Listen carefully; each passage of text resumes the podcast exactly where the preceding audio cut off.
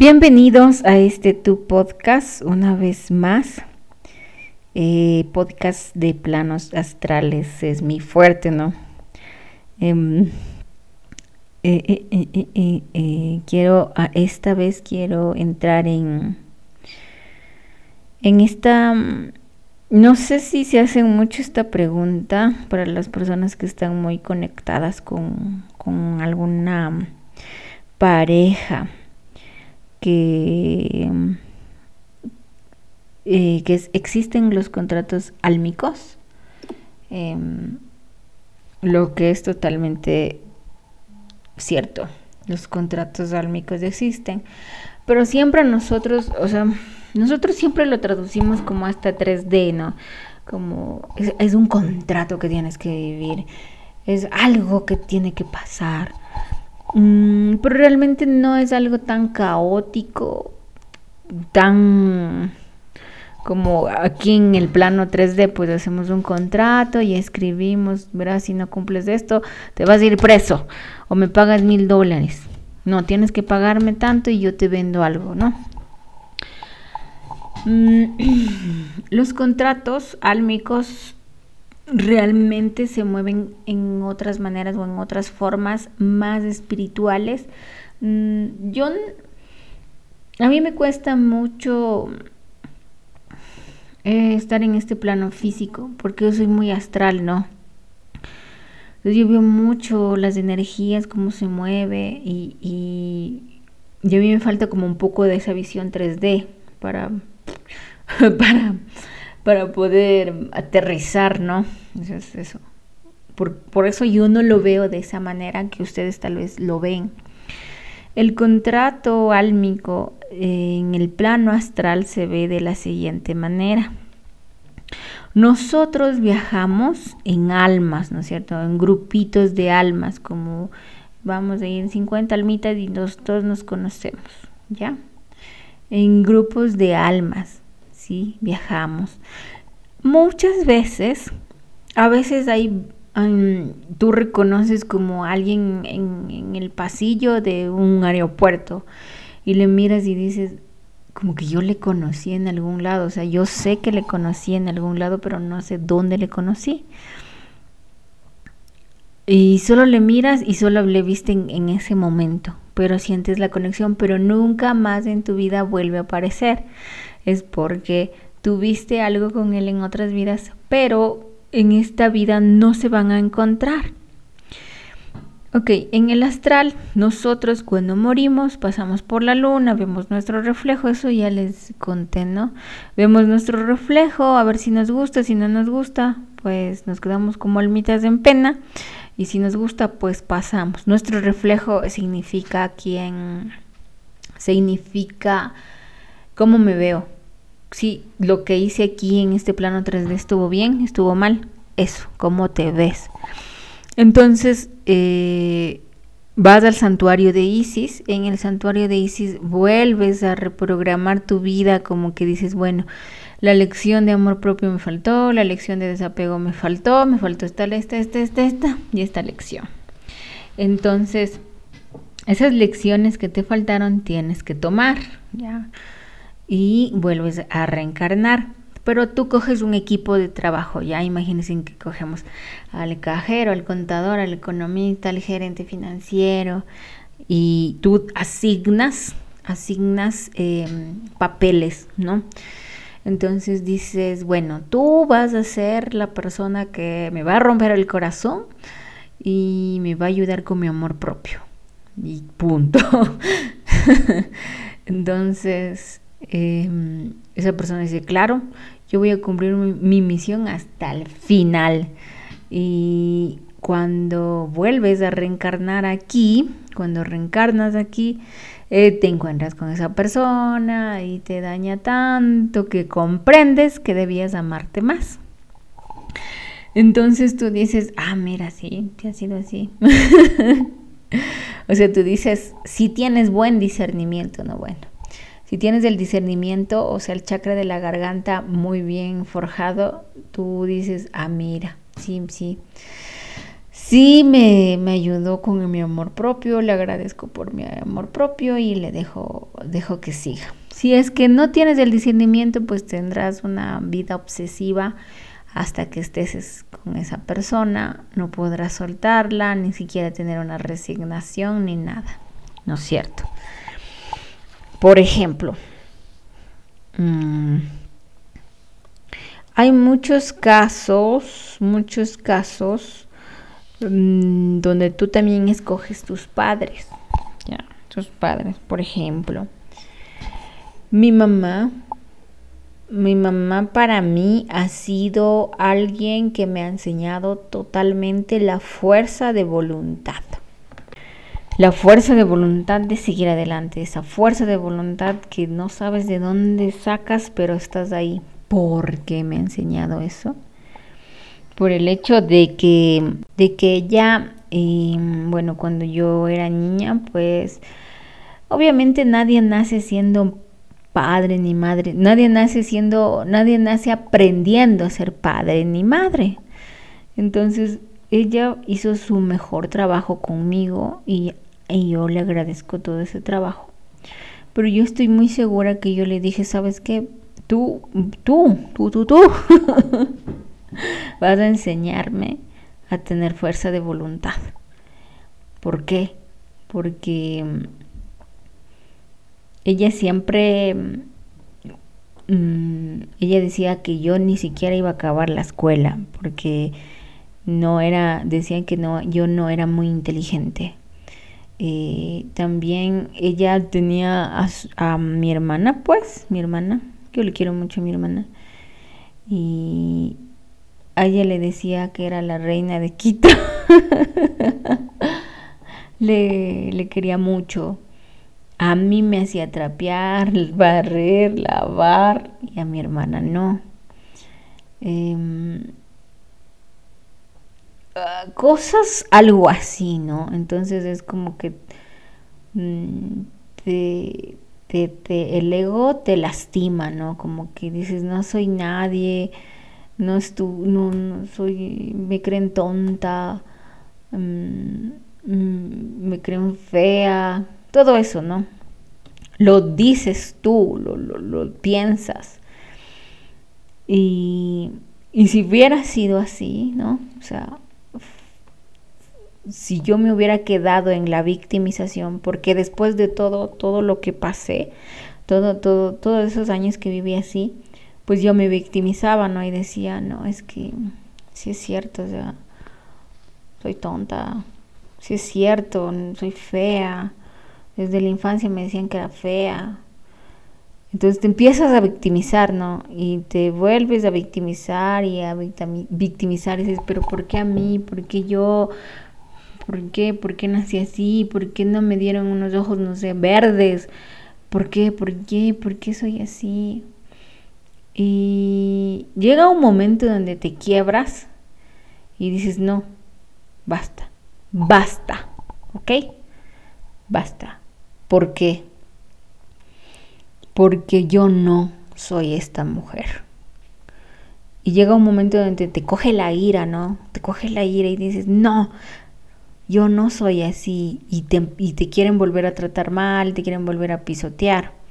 Y tú empiezas y te levantas a defenderte y luego tú eres la loca, ¿no? y luego de la ira pues llega las discusiones de que pones más límites, ¿no? Pones, enfatizas y dices, no, basta, no me van a tratar así. Y hay un conflicto y no hablas con tu familia y, luego ya se calman porque ya saben que contigo no pueden, no pueden humillarte más. ¿cierto?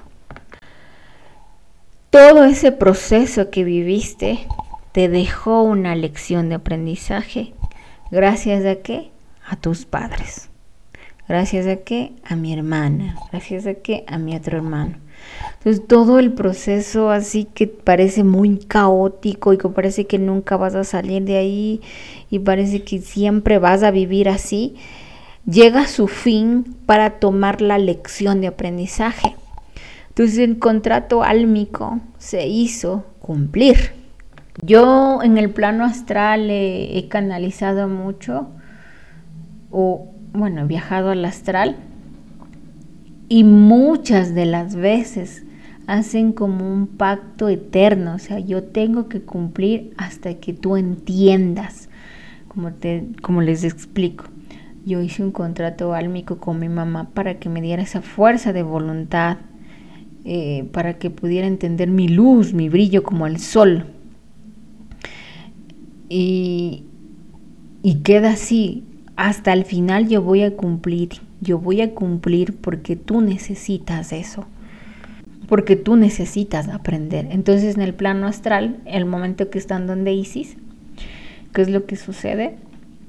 Em, hablan, se hablan estas almas y queda, queda, no queda escrito como en una hoja, pero sí queda impregnado energéticamente es como están sentados, bueno, yo he visto que están parados en, en, el santuario de Isis en un lugar donde es muy blanco y están con túnicas blancas. Y ahí se miran frente a frente y, te, te dicen, te dicen, yo voy a cumplir esto para que tú entiendas. Porque esto te va a ayudar a crecer hasta el final.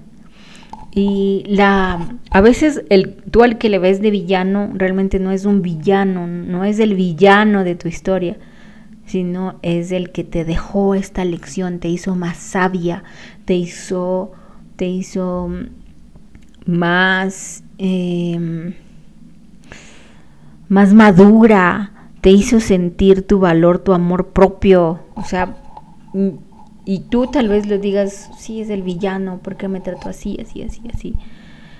Sí, se portó mal, pero tú siempre tienes que sacar una introspección, un análisis de tu vida, de lo que aprendiste, por mal, malo que fue la situación, para que entiendas tu lección. Y yo sé que muchas veces en el dolor, porque este plano, tú aprendes desde el dolor más rápido, eh, porque es así este plano, porque es bajo astral, este plano es bajo astral. Entonces tú aprendes desde el dolor y a veces con el dolor nos cuesta ver la lección, nos cuesta también aceptar el desapego, nos cuesta también eh, resignarnos, como bajar las manos y decir hasta aquí, basta, ya no.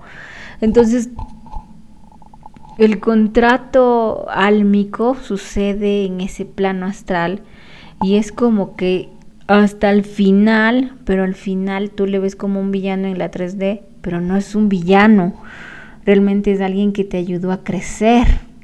Entonces, si ustedes se topan con eso de que hay que cortar vínculos con velas y cortamos vínculos, o, ay, sí, yo he escuchado esto, hacer una meditación con el arcángel Miguel y cortar el vínculo. Em, mm, he escuchado algunas, algunas de estos ritos, ¿no? Como en las velas, creo que prenden velas y ponen un hilo rojo y van cortándose y que aquí así se cortan los vínculos. No puedes cortar ese vínculo, no, no hay cómo cortarlo. Jamás vas a poder cortarlo porque tienes que trascenderlo. Es un karma que es lección de aprendizaje, entiendan bien, no quiero que se confunda. Es una lección de aprendizaje el karma, que eso lo transformas a dharma, que es lo que yo les estoy diciendo. ¿Cuál es tu lección de aprendizaje? Eso se transforma y se trasciende y te haces más sabia, que sería karma dharma, ¿sí? Entonces esa lección se trasciende y pasó.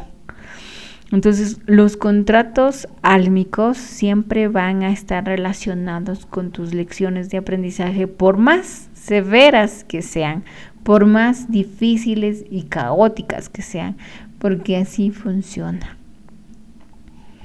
Así funcionan estos planos de astrales de alta conciencia. Y hay que ser muy sabios para tener ese discernimiento de soltar, dejar ir y trascender esta lección desde el amor. Y yo no te niego que vas a tener odio, ¿no? Como que, ay, que odio, que odio. O también después de eso ya vas a dejar ir con amor y agradecimiento.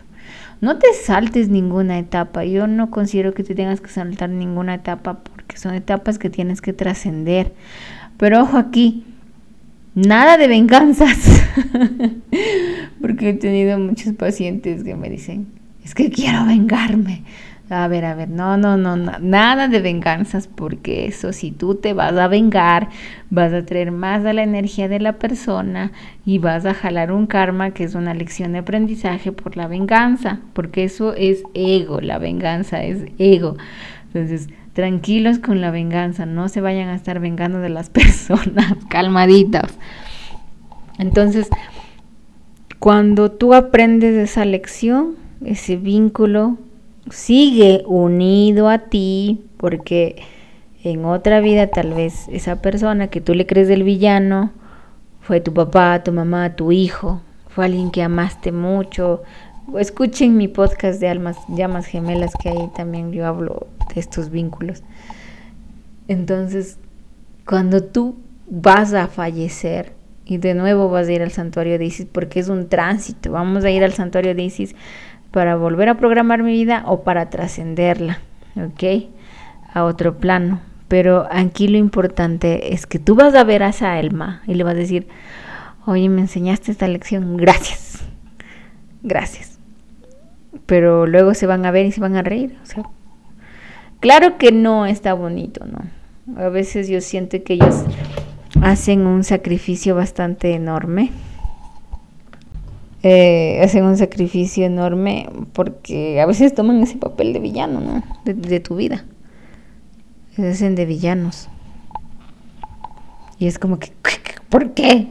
¿Por qué son villanos? Pero esos son los contratos álmicos, álmicos, álmicos. A ver, déjeme acordar alguna historia del plano astral que he visto. Además de la mía, ¿no? Déjeme acordar. Ah, ya, ya. Les puedo contar esta. Yo estaba muy enojada con mi hermana, muy enfadada, muy, mucho, mucho. Y porque, porque me hacía comentarios feos y bueno, no, no quiero andar en eso, porque es irrelevante ahora ya.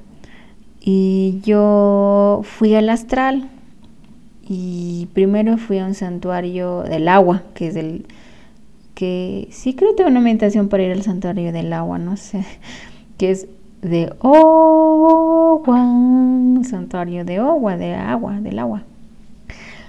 Y me senté y dije, ya no sé, estoy muy enojada con mi hermana, pero no me gusta odiarle, ya no quiero odiarle, no quiero nunca más odiarle a ella, porque siempre, al fin y al cabo, compartimos ADN y sufrimos las mismas cosas en la infancia y fuimos un apoyo.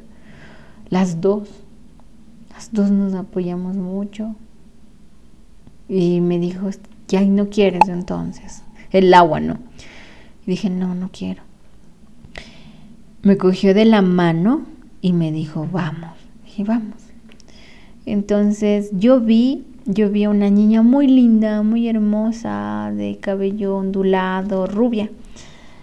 Y yo era un perro de la calle. yo era un perro así de la calle, eh, bastante adulto, y yo vivía en un mercado y me alimentaba del mercado. Pero yo estaba muy así como un perro de la calle, o sea, como botado, sin hogar, enfermo. Y esta niña siempre me iba a dejar la comida y me traía carnecita, siempre siempre. Siempre le veía, ¿no? O sea, había días que toda la semana le veía, había semanas que le veía cinco veces, había semanas que le veía siete veces, pero todos los días yo tenía una comida y me acariciaba y me decía, ay, te quiero mucho. Y ella estuvo así conmigo desde los cinco años hasta los siete años. Hasta que un día no le vi nunca más. Nunca más volví a verle a esta hermosa niña. Y yo sabía dónde pararme. Yo me paraba en una esquina. Em, y sabía la hora que sabía llegar. Y yo me quedaba ahí siempre esperándole a esta niña. Y, y, y nunca volvió, nunca regresó. Y morí, morí viejo, sol, solo, porque era un perro, un perro macho, viejo, solo y enfermo. Después de eso me muestran, ¿no? Después de que ya fallezco como animal, me muestran que esta niña a los como había regresado como cuando tenía 11 a 15 años, había regresado a buscarme. Y la gente le había dicho, le había dicho que yo ya me morí, o sea, que yo como perrito ya me morí. Y la niña lloró mucho, mucho, mucho, mucho. Y esa niña era mi hermana era mi hermana, la, que ahora estamos aquí, ¿no? aquí. y, y, ese día lloré un montón y hasta ahora se me hace un nudo en la garganta como, como con ganas de llorar, ¿no? Porque en otra vida ella me quiso, porque yo como perrito de la calle, yo me sentía muy amada por ella y muy feliz. Em, y, y me daba esperanza, porque yo sentía el cariño que me tenía a mí. Y a pesar de que yo no le vi antes de morir, yo morí con esa esperanza de verle, pero con mucho amor de que alguien me había demostrado amor. Y que ella me haya vuelto a buscar era porque le importaba. Ese momento fue muy hermoso, ¿no? Y dije, no, está bien, le perdono, yo, yo le agradezco por todo, porque ella también forjó mi fuerza de voluntad, forjó mi autoestima, forjó que yo, yo sea, segura de mí, que si me dicen algo hiriente no me duela y no les de entregue yo el poder, como si me digan, ella me decía, como yo voy mucho al gimnasio, me decía, ay, qué feo, se te notan los músculos, qué feo, se ve horrible. Y yo decía, no, pero yo me veo bien. Aunque me ofendía, pero yo decía, no, no, yo no voy a dejar que ella me trate así, porque no es verdad, porque me veo bien. y y puede ser tal vez que esta vez haya forjado esa parte de mí, esa, esa seguridad y le agradezco mucho. Pero en otra vida ella me amó, me quiso. Bueno, también yo siento que en esta vida me ama. pero en otra vida ella me demostró un amor puro, sin interés, siendo yo un, animal de la calle, ¿no? Así, un correcto callejero fue. Y eso lo vi en un viaje astral, lo vi para poder sanar, poder perdonar a las personas. Y, y eso me ayudó a estar en paz. Muy en paz, ¿no? Muy en paz, muy en paz con, con mi hermana. Entonces eso me hace sentir más tranquila. Y poco a poco yo fui sanando el vínculo, perdonándole. Ahora ya hablamos, ¿no? poco a poco se ha ido reconstruyendo porque es reconstruir eh, de nuevo, porque ahora soy distinta. Y ella también, claro, porque todos cambiamos a través del tiempo. Para bien o para mal, pero cambiamos. Pero hemos reconstruido de nuevo, ¿no? Poco a poco. Poco a poco hemos vuelto a hablarnos. Entonces, eh, espero que les haya ayudado mi historia de los contratos álmicos y de cómo perdonar, ¿sí? De cómo perdonar. Em, mi gata ya está por ahí haciendo bulla. Y pues les amo mucho, ya saben, si desean un taller de sanación, una sanación astral, una activación de dones, con mucho, mucho, mucho gusto, les amo mucho, que la abundancia siempre les acompañe y el amor sea su guía. Les amo.